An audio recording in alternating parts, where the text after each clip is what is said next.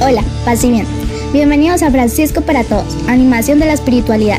Quédate con nosotros, visita nuestra página web www.franciscoparatodos.com.co. Paz y bien.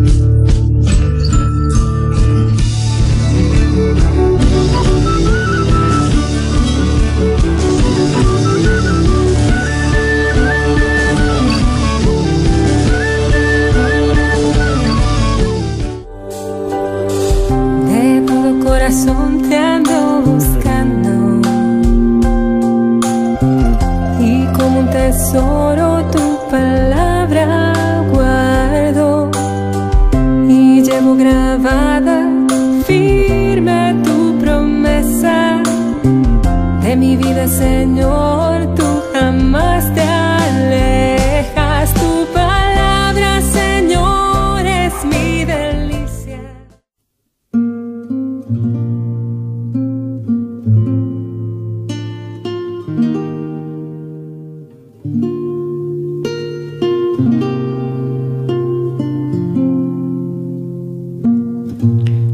Hola, paz y bien.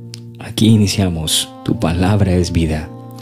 Seguimos avanzando en la lectura del el Sermón de la Montaña, este magnífico discurso que el evangelista San Mateo ha organizado con el mensaje de Jesús y que llega a nosotros en esta forma magistral, conociendo y acercándonos y obviamente dejándonos atrapar por el mensaje maravilloso del Señor para nuestras vidas. Al final del episodio anterior, podría deducirse que Jesús es partidario de la teoría todo el mundo es bueno. Sin embargo, Jesús no es tan tonto y quiere prevenir a sus discípulos de ayer y de hoy de un gravísimo peligro. Aquí, en tu palabra es vida, a continuación meditamos las palabras del Maestro de Nazaret. Aquí iniciamos. De corazón te ando buscando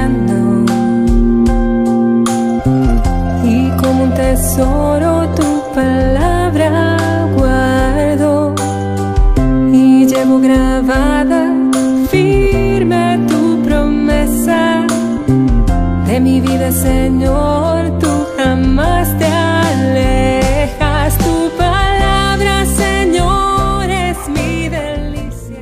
Proclamación del Santo Evangelio según San Mateo. En aquel tiempo Jesús dijo a sus discípulos, No den a los perros las cosas santas, ni echen sus perlas a los cerdos, no sea que las pisoteen y después se vuelvan contra ustedes y los despedacen. Traten a los demás como quieren que ellos los traten a ustedes. En esto se resumen la ley y los profetas. Entren por la puerta estrecha, porque ancha es la puerta y amplio el camino que conduce a la perdición, y son muchos los que entran por él.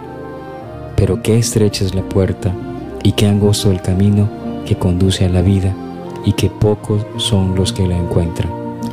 Palabra del Señor. Gloria a ti, Señor Jesús. Extraña la dureza de las primeras palabras de este texto del Evangelio de Mateo que de hecho solo encontramos en este evangelista. No den a los perros las cosas santas, ni eche sus, sus perlas a los cerdos.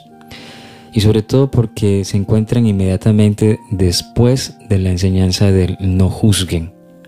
Pareciera que el que no puede juzgar ni condenar ahora está obligado a considerar a otros como perros y cerdos. Estas palabras son sin duda enigmáticas y difíciles.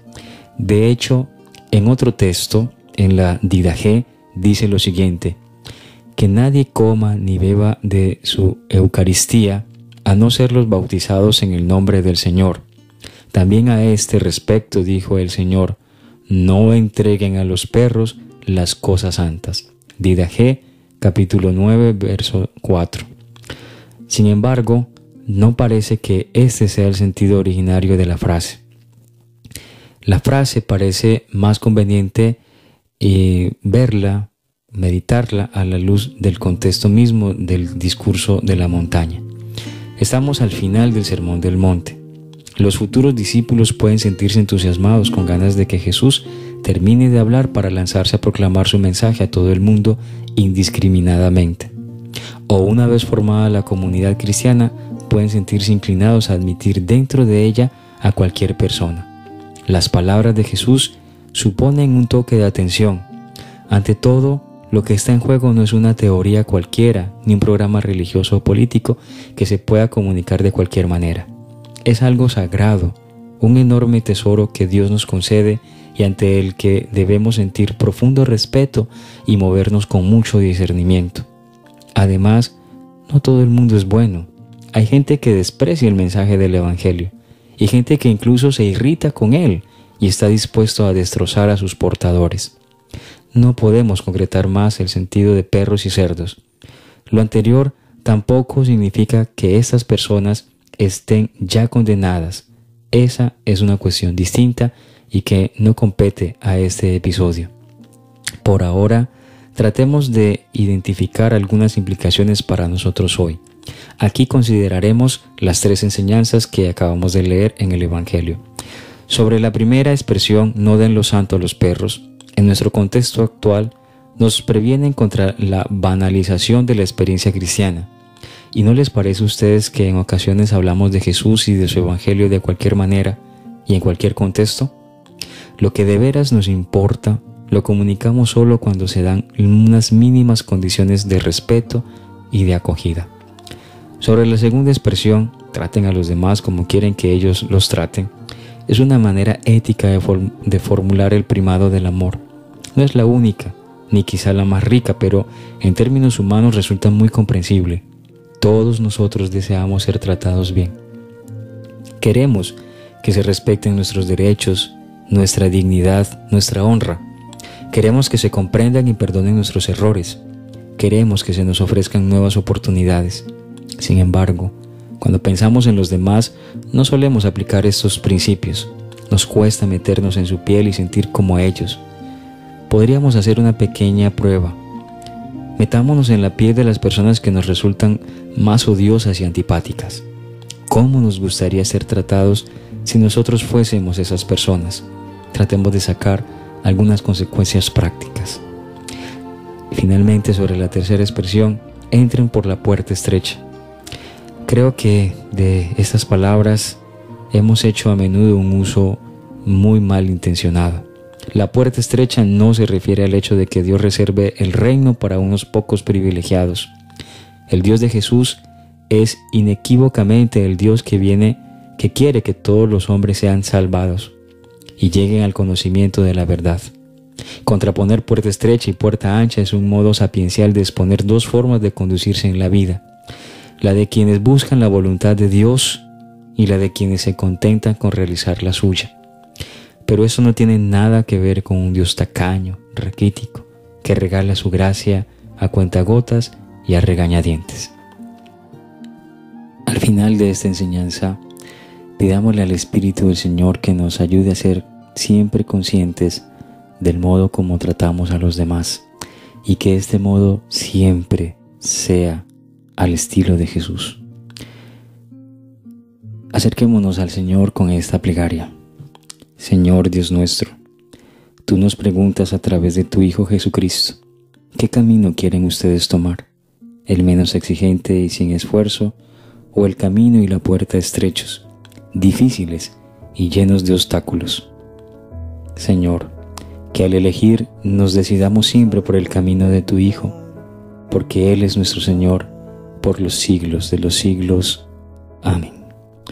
Muchas gracias a todos por acompañarnos en este programa. Que la gracia del Señor esté con todo su pueblo. Paz y bien. Me dejo interpelar por tu ternura, tu forma de amar nos mueve a amar. Tu trato es como el agua cristalina que limpia y acompaña al caminar. Jesús, enséñame tu modo de hacer sentir al otro más humano, que tus pasos sean mis pasos, mi modo de proceder.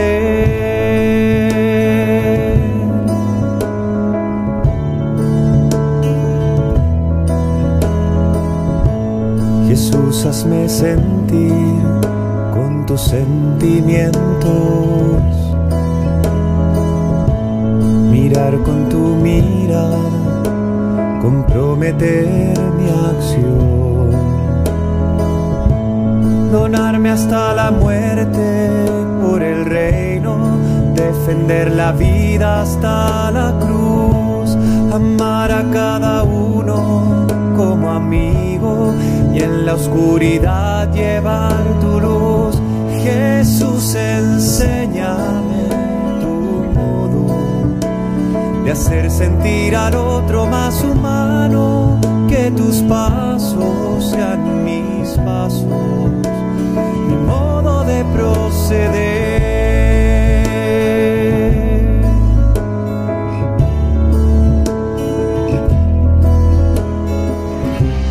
Jesús, yo quiero ser compasivo con quien sufre, buscando la justicia, compartiendo nuestra fe.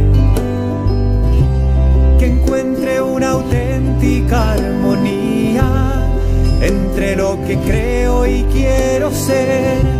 Mis ojos sean fuente de alegría que abrace tu manera de ser.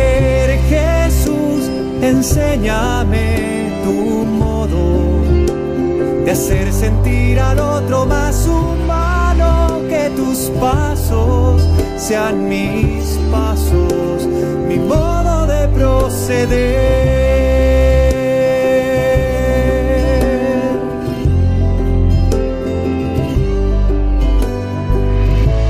Quisiera conocerte, Jesús, tal como